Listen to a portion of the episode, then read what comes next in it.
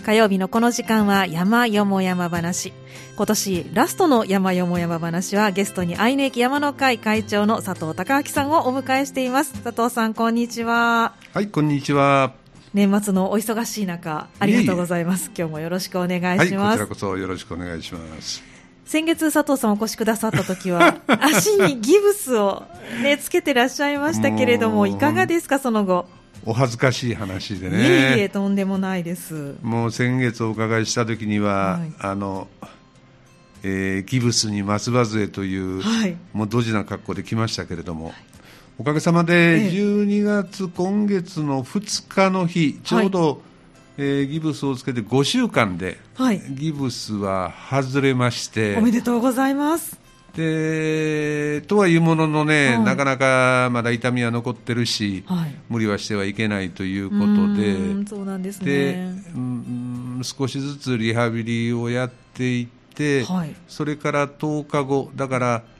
骨折をしてからちょうど45日、はい、1か月半ですね、から少しずつスタートをさせようということで、ええ、もう有馬富士を、はい、福島大池の周りを回ってみようと、うん、で回りだしたら、はい、あのー、普通のねスニーカーみたいなの履いてると、ええ、足首がやっぱり不安定なんで、は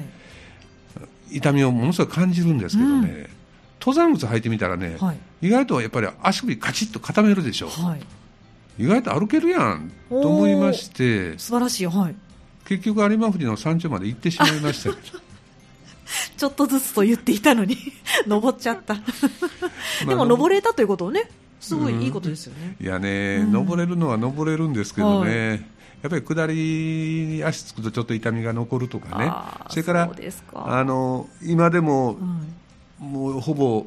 10月の27ですから、あ今日、はい、今日12月の27日、はい、あそしたら今日2か月記念日ですけども、はい、2ヶ月記念日。まだ朝起きた時、はい、やっぱりね、あのかあの固まってるんですね。で、ね、痛みが残るとかね、えー、だからその1か月半後から、はい、えー、この2週間ぐらいで34回登ったかなで ちょっとずつと言いながら 結構登ってらっしゃいますね激しいとこは行ってないですけどね、えー、距離の短い高低差あまりないとこしか行ってないですけど、うん、下山すると少し痛みが残るとか、やっぱりなかなかね、一筋縄ではいかない、ね、一筋縄じゃいかないですね。そうですね。やっぱ本格的には、は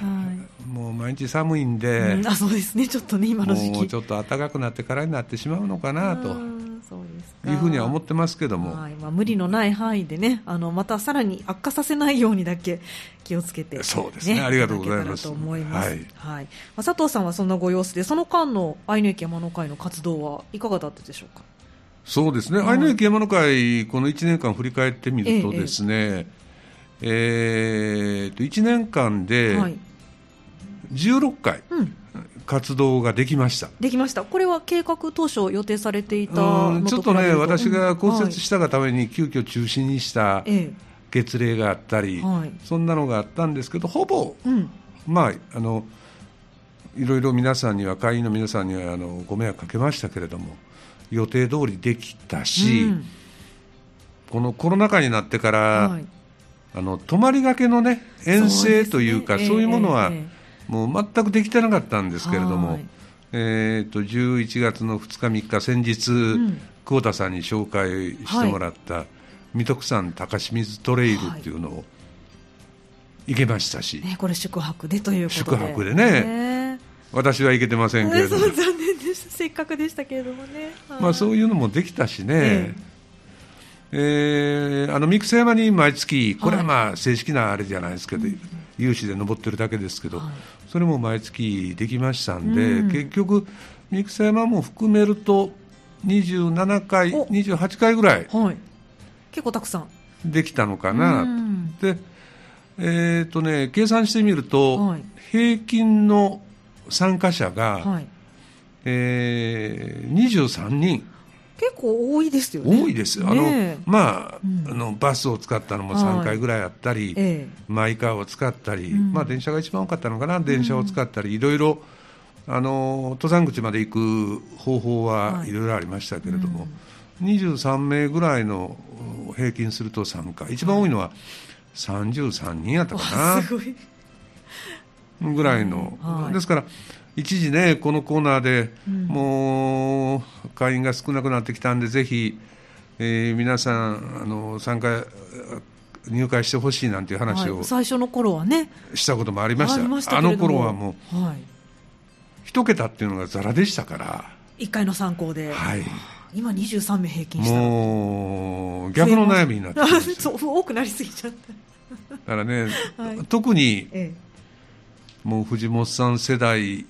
から、はいうん、えー、60代半ばぐらいまでの、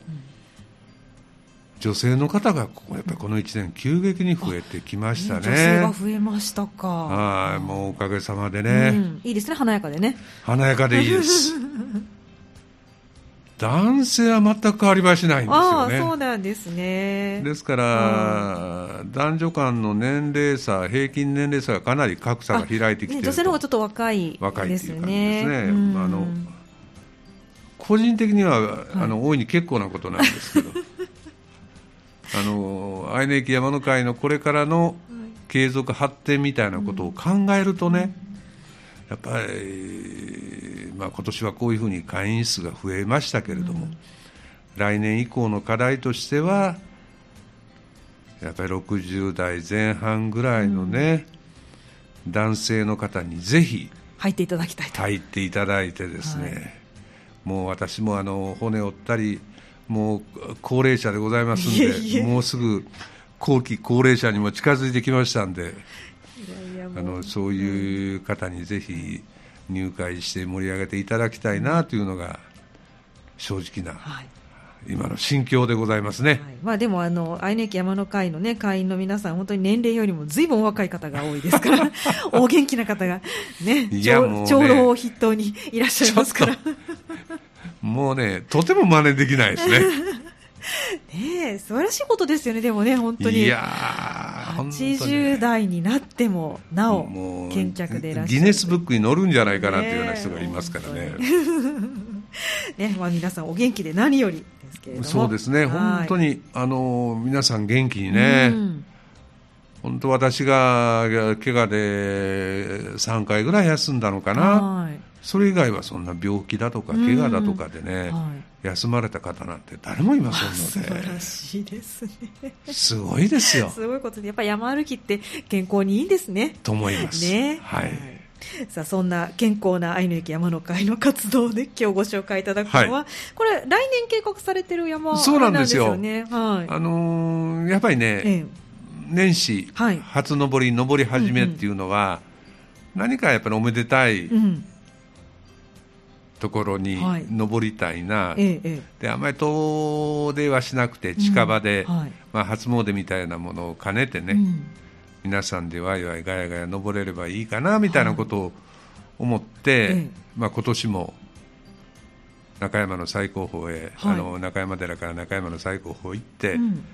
あの人数が多かったんでグループ分けをして、1グループは大峰山から武田湾へ抜ける、はいえー、で1グループはそのままこの清志工人に降りると、うん、まあそんなんで行ってきたんですけれども、はい、来年はなんかどっかいいとこないかな、うん、あの来年うさぎ年ですからね、はい、そうですね。飛躍の年ですね。飛躍の年ですね。ですからねなんかやっぱりうさぎに関連した山登りたいなと、うんはい、みたいなことを思って、ええ、あのこのコーナーでもね、はい寅年は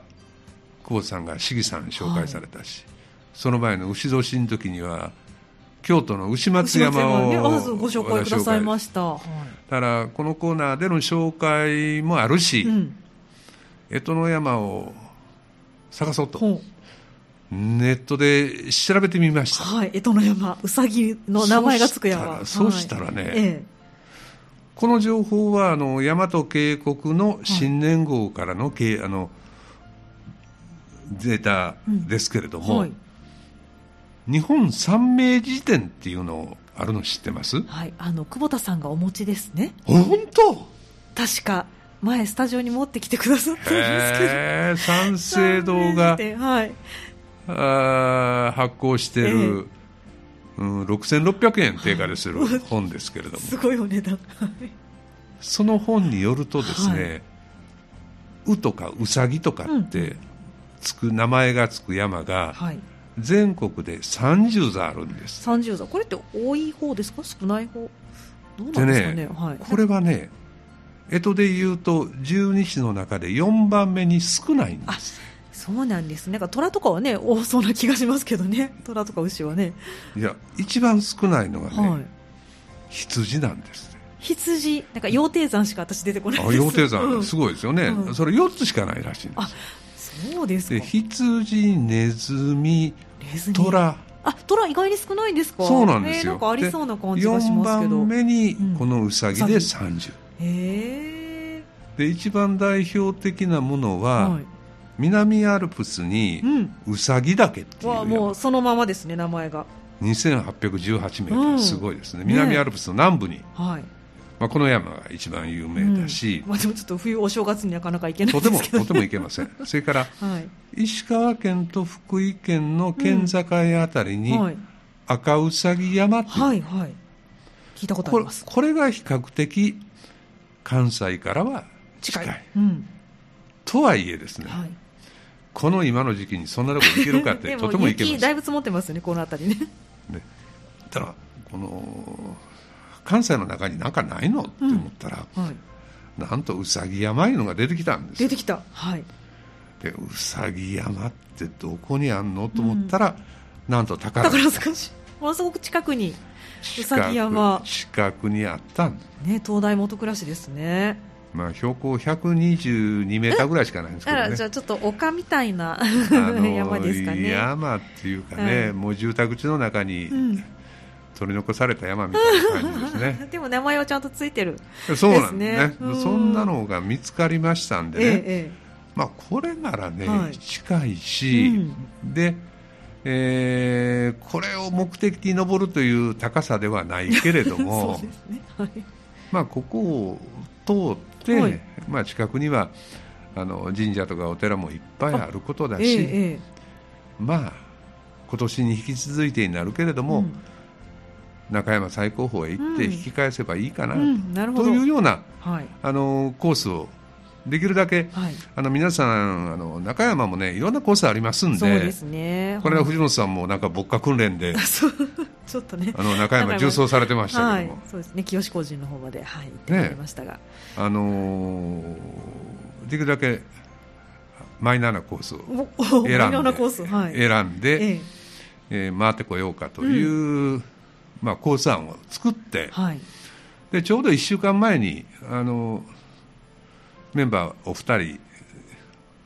協力願って下見に行ってきました、うん、なるほど、はい、で行ってきたら、まあ、うさぎ山は期待外れというか、うん、予想通りというのか分かりませんけども、はい、まあ、大したことないんですけれども、うん、まあ、そのうさぎ山を通って、はい、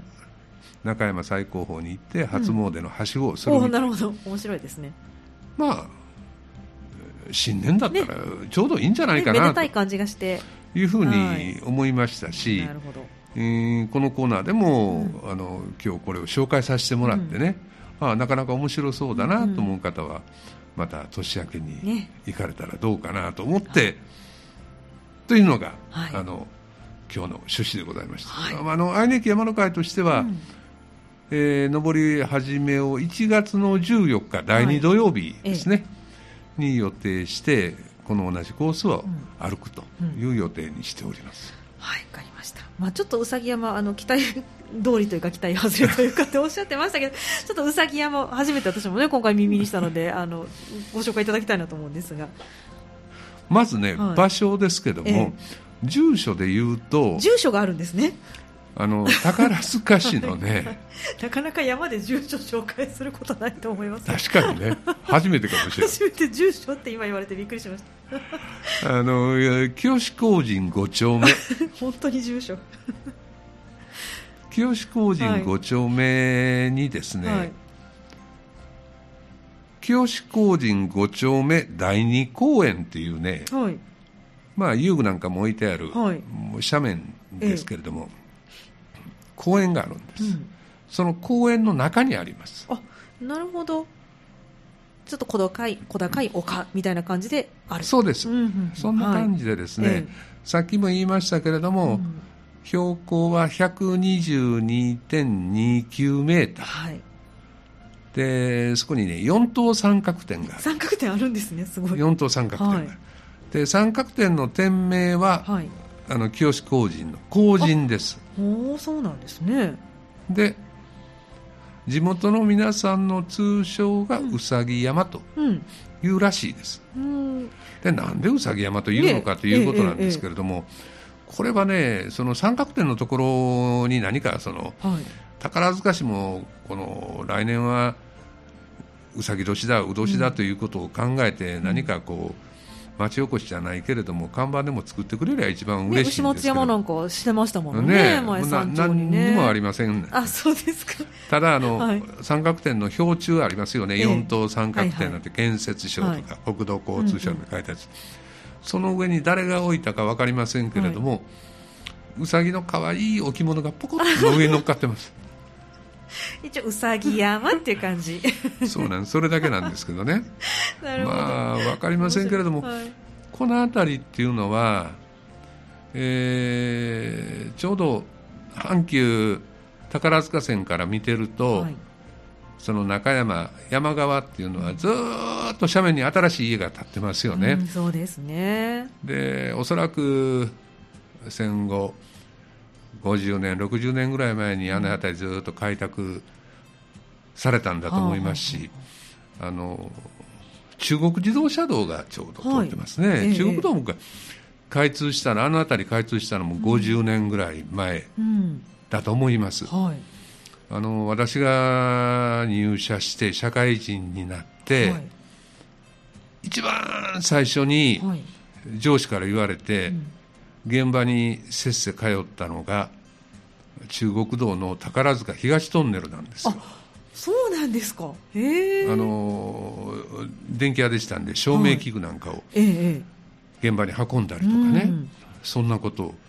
してたんです。へでその思い出の、うん、そのうさぎ山っていうのは宝塚中国道の宝塚東トンネルの上にあります上トンネルの上。トンネルの上その下をトンネル掘った。そうですそうですそうです。あでも佐藤さんにとって本当思い出の場所で、ね、思い出の場所。で行ってみてびっくりなんですけどね。へそうでしたか。そんなとこです。ですからね、はい、まあ大和はわからない。住宅の合間に公園が作られてて、はい、でその公園の一番高いところに三角点がある、うんで三角点のすぐ裏はもう家の石垣です、はい、でもそれを、まあ、残そうと思った何かあるんでしょうねでも。やっぱ三角点を潰すわけにはいかないっていうのがあったんじゃないのかな。なるほどなるほど、ね、じゃないのかな。よくわかりませんけれども。だからおそらく昔はそこは小高い丘小高い山になっていてそこにたくさんウサギがいたのか、うん、その山の形状が家が建つ前はウサギのような形をしてたのか、うん、何かその辺は詳しく分かりませんけれども地元の皆さんからは昔からうさぎ山というふうに呼ばれてたと。ということのようですよ。なるほど、わかりました。じゃあそのうさぎ山を、まあ、歩いてうさぎ山をねとりあえず山頂ピークをゲットして、はい、で初詣巡り。そうです。されるということで、はい、今回コースはどんなコースなんでしょう？えー、っとねあの簡単にコースを言うと、はい、まず集合したのが、阪急の宝塚線の、はい、えー、目布神社駅。目布神社駅に集合して、はいうん、そこからまず1番目目布神社を参拝する、初詣最初がはい。で別の目布神社から今度うさぎ山に行く、はい、でうさぎ山から今度、えー、清志工人の参道に降りて、はい。うん、で清志工人へ行く、はい、で清志工人が2番目の参拝と、でこの清志工人からようやくそこまではもう舗装路ですから、はい、で清志工人からようやくあの中山寺の奥の院に抜ける登山道がありますね、はい、よく整備されて、そ、ね。はい、その登山道を通って、うん、中山寺奥の院、はい、これが3番目 ,3 つ目,、はい、3つ目ですね。で奥の院から、えー、これももう何度も皆さん一番よく歩かれてるところだと思いますけど、うん、よく整備されたところ中山中山の最高峰に行く、で帰り、この降りてくるのがそこからどう降りようかと、うん、あのえー、去年大峰さんから武田を抜けました、はいうん、それからあの山本へね、うん、あの宝塚アルプスっていうか岩場を通って下って、行く。これもあの岩場下るのをちょっと皆さん連れてくるのはちょっと、ね、ね登りたいですよね。ねちょっとちょっと怖いなと、とはいうものの一番あの夫婦岩通ってあの、はい、一番単純な表参道を下ってくるっていうのも、うん、これまたちょっと面白くないなと 思いましたんで、はい、え。えー、歩いたことがないコースで少し戻って、はいえ。あの天狗塚っていう天狗塚。はい、天の宮の塚と書いたね、はいえー、聖徳太子が修行したなんていう日が立ってるところなんですけど、はい、まあ、そこを、うん、通って、はい、でそこから一旦あの河原に降りて、はい、でそこから登り返して、うん、中山尾根というのを通って、うん。中山寺の裏に入るはいこれ4つ目中山寺。そうです、はい、4つ目、中山寺で中山か阪急の中山観音駅まで歩くと、うん、まあそんなコースです、はい、ですから、えー、よくまあ整備されてるし、うん、あの距離的にはねこれ山プのデータですけれども、はい、10.8キロ、うん、あそこそこ。まあそこそこあります、うんうんうん。で高低差も、はい、あの上りと下りと駅が違うんで、ええ、少し違うんですけど、はい、山プのデータでいうと上りが667メーターで、うん、下りが658メーターになります、はい、まあまあ660前後。そうです、ね、上り下りする。だからね、距離から言っても高低差から言っても、うん、まあ緩そうではあるけれども、うん、そこそこ。歩く。そこそこ歩く。そこそこ歩くコース。で途中にはもう退屈しない、うん、あのお寺神社がいっぱいあります、はい、そうですね、うん、で眺めもそこそこいいですよ、というようなコースで、まあ、標準コースタイムはねおそらく4時間半ぐらい、はい。じゃないかなと思います、まあ、参拝するともうちょっと時間が、もう参拝すると ね、やっぱり5、6時間は絶対かかると思いますよ、はいはい、見学もありますのでね、はい、わかりました。では後半はあの見どころも、はい、景色もいいとおっしゃっていましたので、伺っていきたいと思います。後半もよろしくお願いします。はい、よろしくお願いします。今日の山よも山話は愛媛駅山の会会長の佐藤さんをお迎えしまして江戸の山うさぎ山から中山最高峰に行くルートをご紹介いただいています。佐藤さん後半もどうぞよろしくお願いします。はいよろしくお願いします。はい。新年最初のね霊界で行かれるということで、はい、江戸の山うさぎ山ですけれどもどんなコースかあるいは見どころも合わせてご紹介いただきたいと思います、はい、えー、っとねまず集合したのがさっき言いました通りあの阪急の目布神社、目神社はいでそこに9時集合したのかな、はい、で9時過ぎにスタートをしてまず向かったのが目布神社、はい、えー、住宅街を抜けていってですね、うん、あの中山寺とかね清志工人っていうのはよく行くんですけど目布神社ってもう、うん、電車ではよく通りますけど、うん。はい、初めて行きました。そうですか。私も行ったことないですけど。でしょ？はい。で、目布神社っていうね、ええ、もう15分ぐらいかかったかな、15分ぐらい住宅地を抜けて、目布神社行ってきました。で、目布神社ってのは610年創建ですから、結構古いですね。はい、で、衣食財の守護神で、縁結びの神としてし親しまれていると。というふうなことだそうです。はいね、あのなかなか静かないい神社でしたです。そうなんですね。まずそれ一発目、はい、で次にこれからうさぎ山に向かう。はい、でこの辺りねもう本当に新しいニュータウン、住宅地なんですよ、で道はねあの結構曲がりくねってましてね住宅、住宅があって行ったら抜けられないとかね。なるほど、あのー、ニュータウンあるあるで。ニュータウンあるあるです、はい、でね目安はね、ええ、あのー、関連の送電鉄塔の、はい、紅白赤白鉄塔、はい、他にもあるんですけど赤白鉄塔は1個しかありませんので、うん、その赤白鉄塔が非常に高い位置にありますから、はい、その赤白鉄塔に向かって歩いていく、うん、なるほど。で、まあ、あの山ップなんかでこの道は行き止まりやこの道は通れるみたいなことをいろいろ見ながらもずっと登っていく、はいうん、ですからね明府神社から15分ぐらいかな、はい、でそのさっき言いました清志工人5丁目第2公園に 着きました、はい、あこの公園やな、うん、どこにそんな三角点あるんかなと思って、キョロキョロしておりますとですね、一、人あのおじさんが現れましてね、ええ、何うさぎ山探してんのかみたいな。読まれた、うん、いや俺も江戸の山順番に回ってるんや。そうなんですね。そんな方いらっしゃる。いらっしゃるんですね。で三角点の場所教えたろか、ついてこいみたいなもんでね、その人が先導してくれて、はい、もう大したことない20メーターぐらいですけど、はい、ちょこちょこちょこっと行って、うん、えー、こんなとこにあるんですか？みたいな話をして、うん。はい、教えてもらいました、うん、だからさっき言いました通りもう公園の中では一番高い位置、うん。はい、もうすぐ裏はあの民家の石垣、はい、でそこに桜がこう植わってまして、はい、桜の木の下にポツンと。三角点が三角点があります、うん、でその氷柱の上に可愛いうさぎの置物が置かれていると まあそんなところです、はい。まあ、それでちょっとね江東の山をゲットして。そうです。江東の山うさぎ山をゲットすると、はい、というようなあの、はい、ところです、はい、でねあの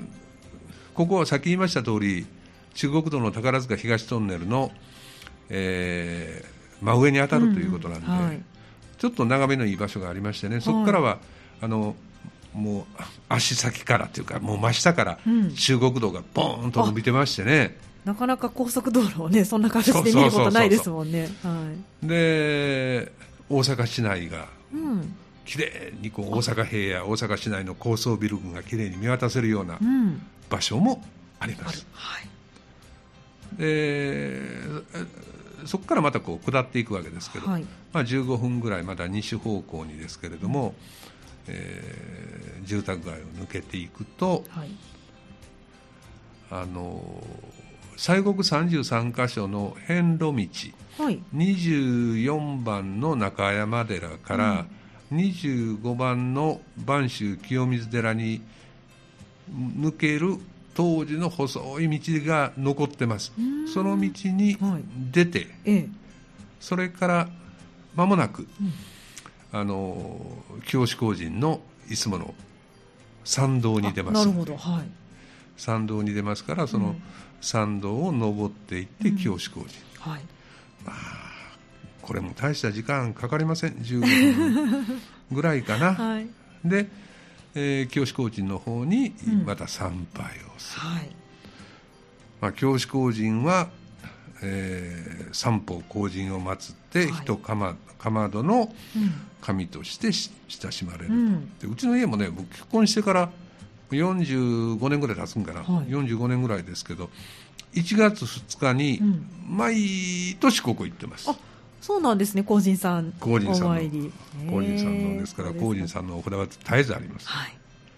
まあ、そういうふうな教師工人、これはもう皆さんよく行かれてご存知なところだと、うん、ですね。はい。で、そこから今度、うん、中山寺の奥の院に向かいますということですね。はいえー、すぐあの駐車場の横に大林寺というお寺があって、うん、その大林寺の参道の一段を登っていって、でそこから奥の院へ抜ける道、はい、ようやくここであの地道っていうか登山道 山らしくなってくる。山らしくなってくる、はい、とはいうもののなだらかな上りですんで、よく整備をされた、うん、で途中眺めのいいところもあったりして、はい、えー、まあゆったりと50分ぐらい小1時間かかるぐらいですかね、うんはい、かかって奥の院へ着きますよと、はい、でここっていうのはもともと中山寺っていうのはこの場所にあったらしいですね、うん、奥の院の場所に。で今の場所に移動してきてる。そうですね、うん、あの荒木村重の乱が1578年にあって、はい、その時に焼かれて焼失をしてその後再建が今の場所に移ったとそうなんです、ね、ということのようですよ。戦国の、はい、ここもね毎日登山されてる方、うん。うん、あそうですね。たくさんいらっしゃいますね。はい。あの藤本さんの大好きなあのお願い。お願いし2回しましたよ私。なんか先日はできなかった、はい、そうですねちょっとなんか石を石を拾ってきてあそこの大翡翠という、はい、清めて。清めて乾かして。乾かして。でお坊様に字を書いてもらって。ちょっと時間がだいぶかかるんです。そうですね、はい、まあ、でもなんか素敵なねあのエピソードのある場所ですよね。あの、まあ、そういうものが有名なところですよね、はい、あそこで一泊一泊 一服してですね、はい、で次は中山寺中山の最高峰。に向かうと。でこの道もね30分ぐらい、うん、30分40分ぐらいかな、うん、よく整備されたなだらかな道ですから、はい、すいすいと歩けますよね。そうですね、はい、で、えー、中山最高峰、うん、まあ、中山最高峰は、えー、標高478メーターですよね。はいでふるさと兵庫百山の一つでもあると、でまあ、一から登れる山ですから、えー、まあ、いろんなコースもあるし、うん、非常に絶えず人気の登山者の多い山とはい、というとこですね、あの山頂は広場になってますし、えー、ここでランチをして、はい、で今度下りに下ると、はい、で下りルートはさっき言いました通り少し来た道を戻って、うん、一般的な表参道を下らずに、はい、その天宮塚という途中にあの、うん、10分ぐらい歩くとね左側に天宮塚という、それから中山駅中山寺駅なんていう標識があります、うん、なるほど。分岐点の標識がちゃんと出てくる。ちゃんと、はい、ちゃんと出てます。で左へ少し下り、はい、で10分ぐらい下ったところに、天宮塚が、はい、というのがありまして、うん、えー、天宮塚というのはさっき言いました通り、聖徳太子が修行された場所と、聖徳太子も全国あちこちで。中山寺自体のね、はい、あの開祖も聖徳太子なんですよね。そうでしたか。ですから、はい、この辺りいたんでしょうね。ねなるほど、はい、というその日があるところ、はい、でねその日もそうなんですけれども、うん、そこからちょっと下ったところにね、ええ、ものすごく見通しのいい場所がありまして、ね、はい、そこは本当絶景ですあそうなんですね。もう、うん、大阪平野一望です。ええー、いいですね。一番 西の端は、まあ、向かって右の端の方に、はい、あの甲山の独特の形状があってね、はい、そこから大阪平野がずっともう本当生駒の方まで広がってきれいに見えますよすごいですね。じゃあちょっと下って。ちょっと下って、うん、もうその中宮塚の石碑があるところからちょっと下ったところですね、うん、まあそういうところから、はい、えー、一旦下ると、うん、下ってね足洗川というところの、はい源流これはもともと向こう側の源流になるんですね。あそうですか。足洗川という足を洗う川とかですね、はい、そこの河原まで下ります、うん、その下りのところがねちょっと急な、うん、岩場が少しありますけれども、うんうん、まあ、そこを慎重に下ると、はい、で下って下ったところが分岐になってましてね、そのまま沢を下っていくというルートと、はいそれからさっき言いました中山尾根という尾根を下るルートと分かれます、はい、で、えー、沢の方のルートは行ってませんのでよく分かりませんけれども、うん、山アップなんかの地図にもはっきり載ってますけれど、うん、ちょっと危険なマークみたいなのもついてます。なるほど。だからちょっと危険箇所があるのかも分からない、でそれを尾根に登って左側の方ですけど、尾根に登ってその尾根伝いということ、はい、ですからね一般的に中山最高峰に登るルートっていうのは、一番大きな尾根なんですよね、うん、あの途中に夫婦岩があったりする尾根があります、はい、でその尾根の東側の谷、うん、そこに南北に足洗川っていうのが流れてるんですね、はい、で中山尾根っていうのはそのもう一つ東側、はい、に南北にある尾根です。なるほど。あの歩いてても見えますよね尾根が。ね、ね、あの尾根な歩けるのかなと思うような場所がありますよあの尾根が中山尾根。でその、はい、中山尾根のもう一つ東側は、はい。えー、中山の中山台とか中山皐月台とか、中山桜台とかっていう、うん、あのニュータウン、はい、あのずっと山本の方からじ、うん、回ってると眼下に見えてくる住宅ありますよね、うんはい。はい、あそこになります。なるほど。であれをずっとこう4 5 0分ぐらい、うん、本当歩きやすい道ですけれども、ええ、下っていくと、はい、突然ポコッと出てきて、うん、あれどこへ出てきたんかなと思ったら中山寺の梅林公園に出ました。あなるほど、はい、梅林公園の一番奥にあのでかい観音さんみたいなのありますけど、はい、あそこへ出てきました、うん、まあ当然まだ梅林には早いです梅はね2月3月ですよね、はい、でそこへ出てきて、うん、まああとはね、はい、あの中山寺の境内を抜けて、はい、4番目の中山寺本堂を参拝して,、ここはもう安産の神様、うん、腹帯もらいに来ました、はい、もうそれで有名、はい、何もよく有名なお寺です,、ねはい、さっきも言いましたけどえー、24番の札所だというところですね、はい、でそれで、まあ、あとは、えー、中山観音の駅に戻ったと、うん、ですから9時に9時過ぎに出て、はい、ここに着いたのが2時半ぐらい、うん、ですから5時間ちょっと10分、はい、20分ぐらいかな、うん、かかって到着です、はい、ですからね、あのまあ、まとめると、まあ、新年に新しい年にふさわしい干支の山と、はい、それから初詣をミックスさせた、ね、はしごできるのがいいですね。ミックスさせた、はいね、非常にお手頃コースですよ、うん。はい、でよく整備されてるし、うん、あの特別そんな危険なような場所もありませんと、うん、からあの駅からねこうバスに乗るとか、駅からあの道路歩きが長いとかっていうようなこともない、駅から手軽に歩けるコースですよっていうような。で眺めも非常にいい場所も数箇所ありますしね、えー、新年ちょこっと皆さんで歩かれるのには手頃なコースじゃないかなと。いうように思います。はい、ありがとうございます。はい、初詣もはしごできながらね、干支の山もゲットできるということで、本当新年にふさわしいコースですね。はい、はい